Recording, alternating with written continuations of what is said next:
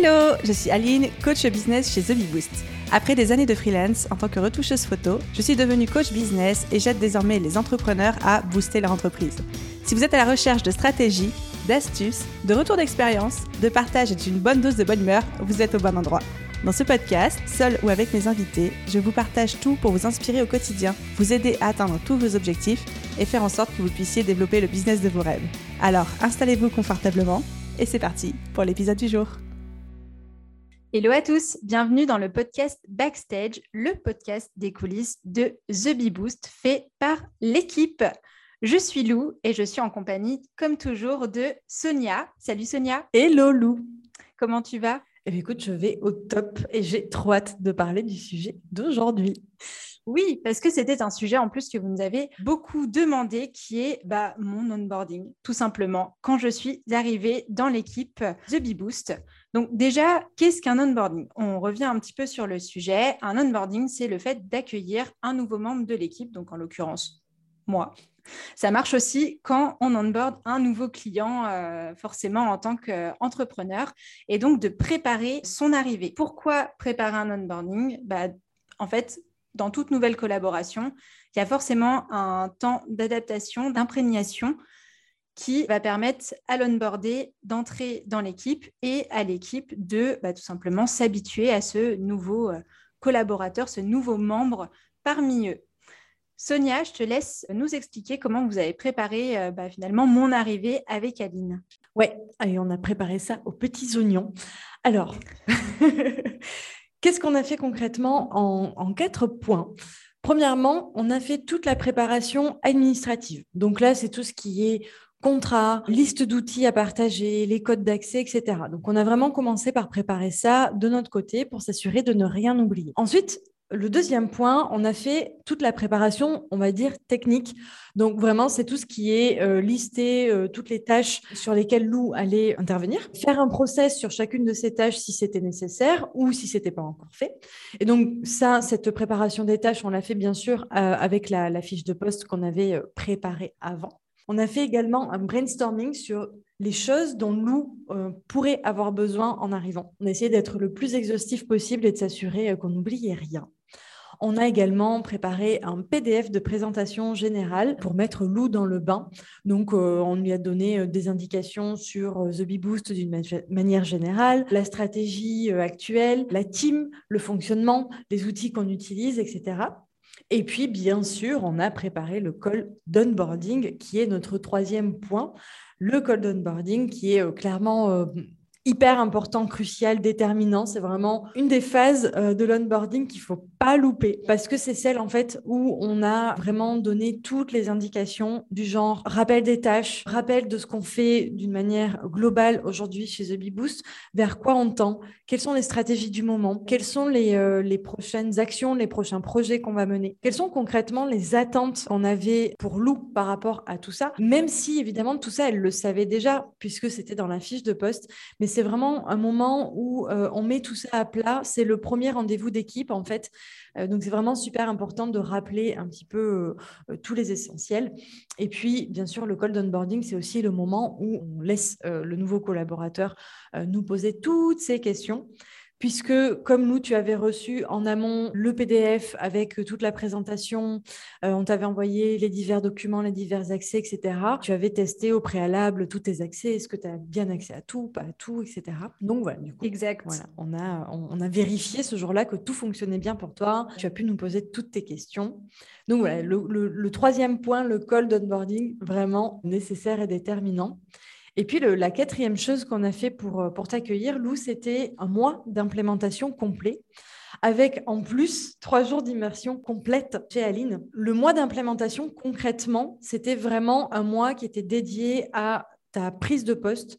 C'était un mois où, euh, en fait, tu nous as posé plein, plein de questions, où bien sûr, tu as commencé à faire tes tâches.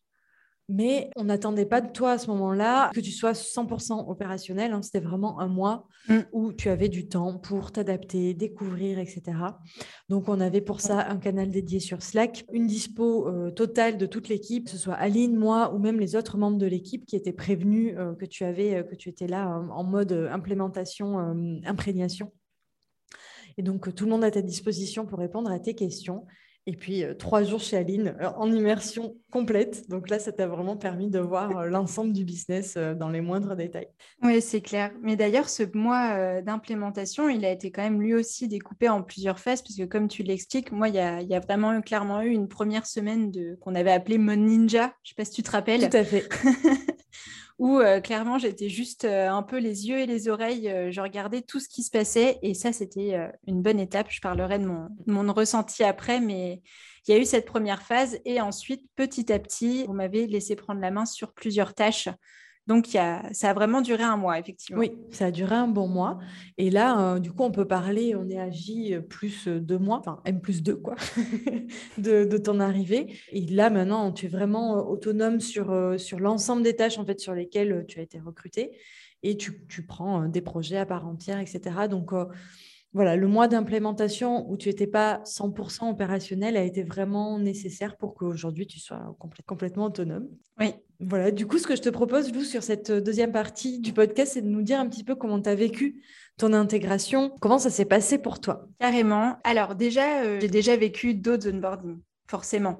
J'ai été longtemps salariée euh, auparavant, j'ai fait plusieurs entreprises et donc à chaque entreprise a son onboarding.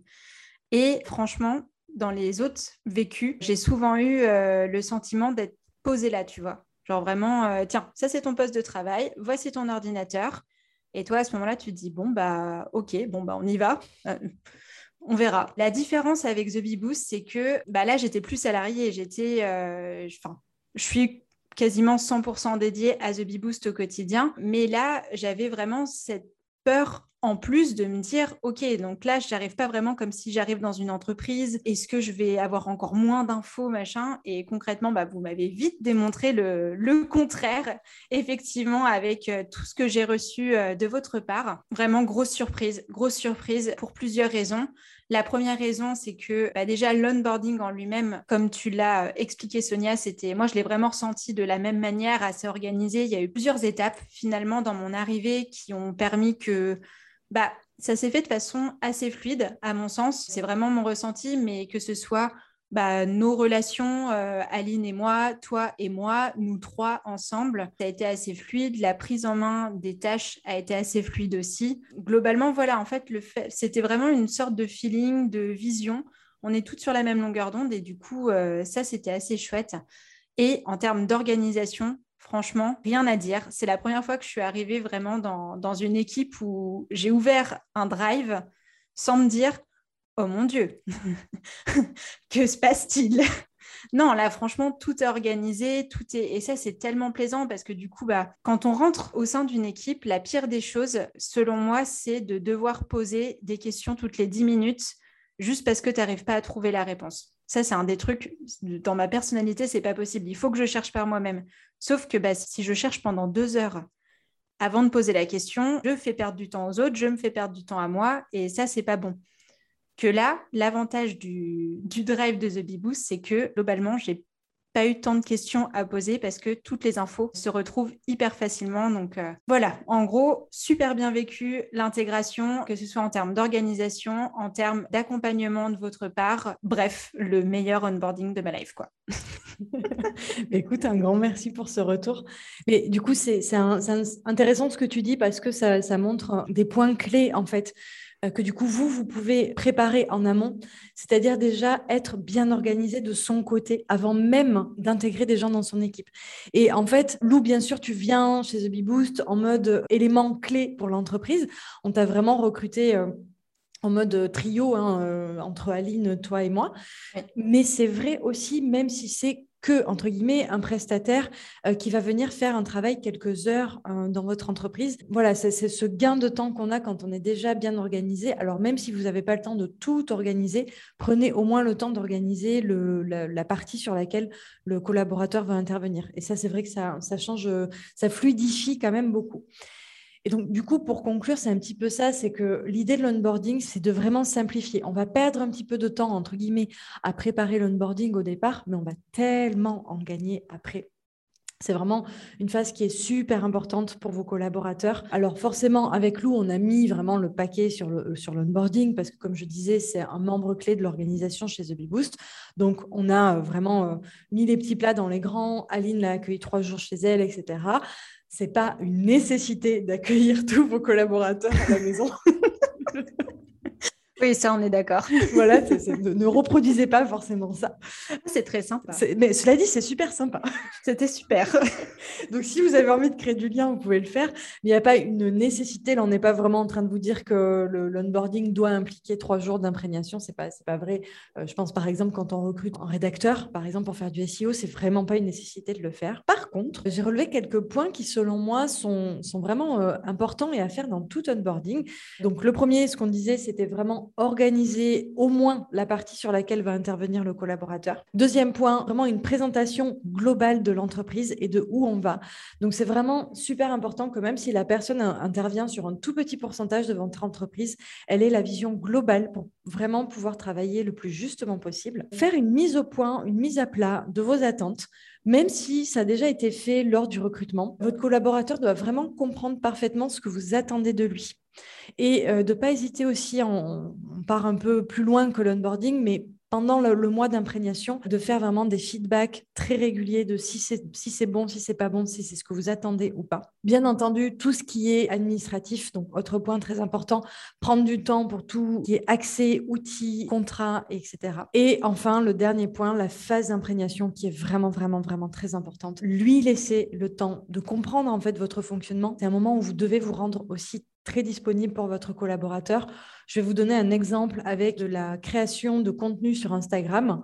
Évidemment, si c'est un community manager, par exemple, il connaît son métier, vous n'avez pas besoin de le former là-dessus, mais vous avez un fonctionnement spécifique dans votre entreprise, dans votre stratégie. Et ça, en fait, ce fonctionnement-là, il faut qu'il prenne le temps de s'y adapter, de poser les bonnes questions, etc et vous de vous rendre disponible pour répondre à ces questions, ajuster, lui dire ben non, là tu as fait comme ça, mais moi d'habitude je fonctionne comme ça, etc.